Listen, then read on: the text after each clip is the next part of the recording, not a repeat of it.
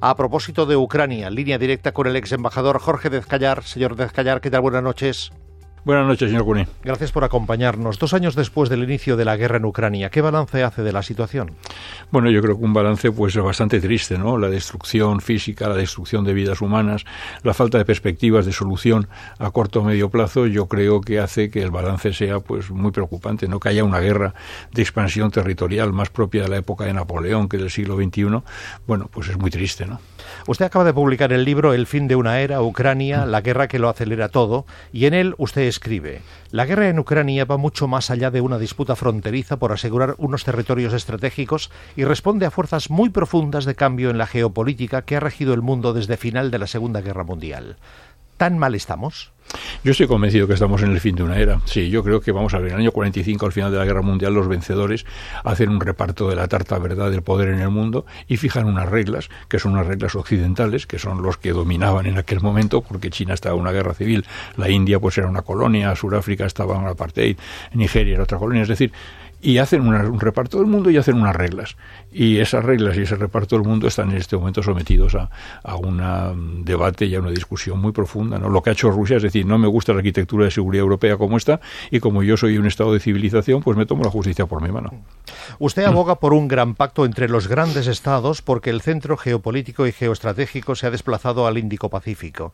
Estados Unidos, siendo todavía la primera potencia, ya no es la única y no, mm, no puede dejar de ser o debe dejar de ser hegemónico porque no le aceptan como poder hegemónico ni China, ni India, por supuesto Rusia, que quieren por otra parte cambios, quieren un mundo más acorde con la pluralidad. Esta es la teoría, es lo que usted describe, pero no sé si transcribe usted un cierto pesimismo porque no sé si usted es consciente de que la traducción de la teoría a la práctica no va a ser fácil. No, no va a ser fácil porque la gente que ocupa en este momento está en el machito, ¿no? Que tiene, por ejemplo, el Consejo de Seguridad, ¿verdad? Se hace en la conferencia de San Francisco con las Naciones Unidas y entonces se decide que hay una serie de miembros permanentes en el Consejo. Uno de ellos, Francia, otro el Reino Unido, por ejemplo, ¿no? Ah, no, es que ¿por qué están ahí? Ganaron, ganaron la Segunda Guerra Mundial. Y además son potencias nucleares. Digo, mire usted, pero en este momento la India, que en aquel momento era una colonia, pero que ahora es un país, ¿verdad?, con 1.400 millones de habitantes y además potencia nuclear, no está en el Consejo de Seguridad. Es que no hay ningún país africano en el Consejo de Seguridad. Mire usted, yo creo que hay cosas que hay que cambiarlas, ¿no?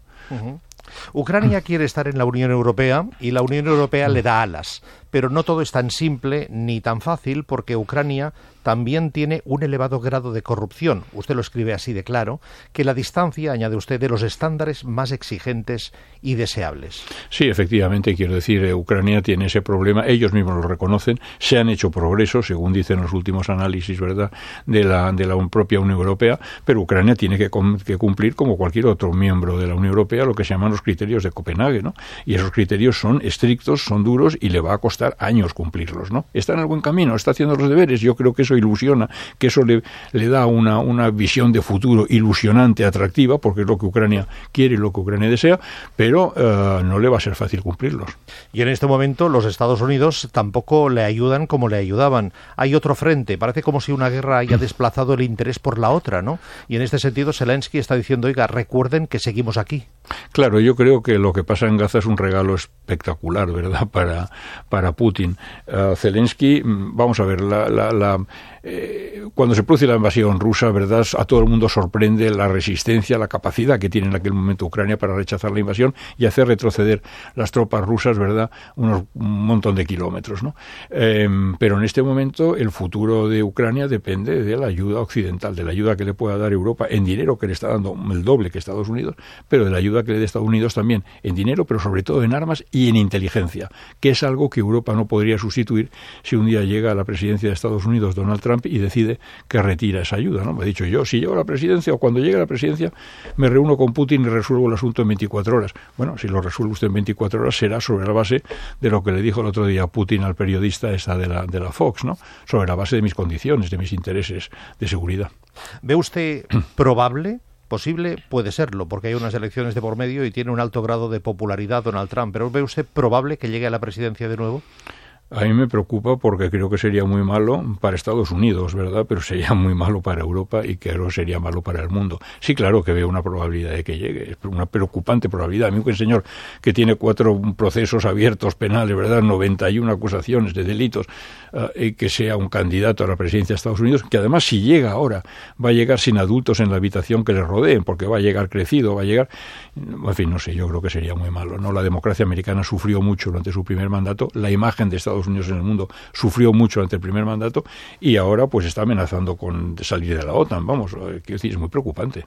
En la cabeza de Putin, como la de otros muchos, usted escribe, existe el convencimiento de que estamos ante el fin de una época geopolítica y el comienzo de otra. Y ya se sabe que ese es el momento particularmente incómodo e inestable. Como dice Claudio Magris, cuando una época muere y otra no acaba de nacer, nos encontramos en la época de los monstruos. ¿Somos conscientes de que estamos viviendo la época de los monstruos?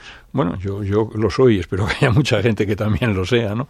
Porque efectivamente es donde estamos. Este es un momento donde hay un orden, donde hay unas instituciones. Estamos viendo el Consejo de Seguridad, por ejemplo. Está bloqueado. En el caso de Ucrania lo bloquea Rusia, en el caso de Gaza lo bloquean los Estados Estados Unidos. Quiero decir, eh, el orden multilateral, ¿verdad?, creado después de la Guerra Mundial con normas iguales para todos y con instituciones internacionales fuertes para resolver conflictos, está en crisis, no cabe duda. Señor Dezcayar, gracias por acompañarnos de nuevo. El fin de una era, Ucrania, la guerra que todo lo acelera. Un libro altamente recomendable porque no solo nos sitúa en el momento que vivimos, sino nos abre la expectativa de lo que nos espera si no somos capaces, si no son capaces de corregir los errores que se están cometiendo. Supongo que este podría ser un, un, resumen muy rápido y muy acelerado, ¿no? Magnífico resumen, se ve que lo ha leído, señor Cuni. pues sí, me lo he leído. muchas, gracias, muchas... gracias por mandármelo, por muchas, otra parte. Muchas gracias. Un abrazo muy fuerte, buenas noches. Un abrazo y buenas noches.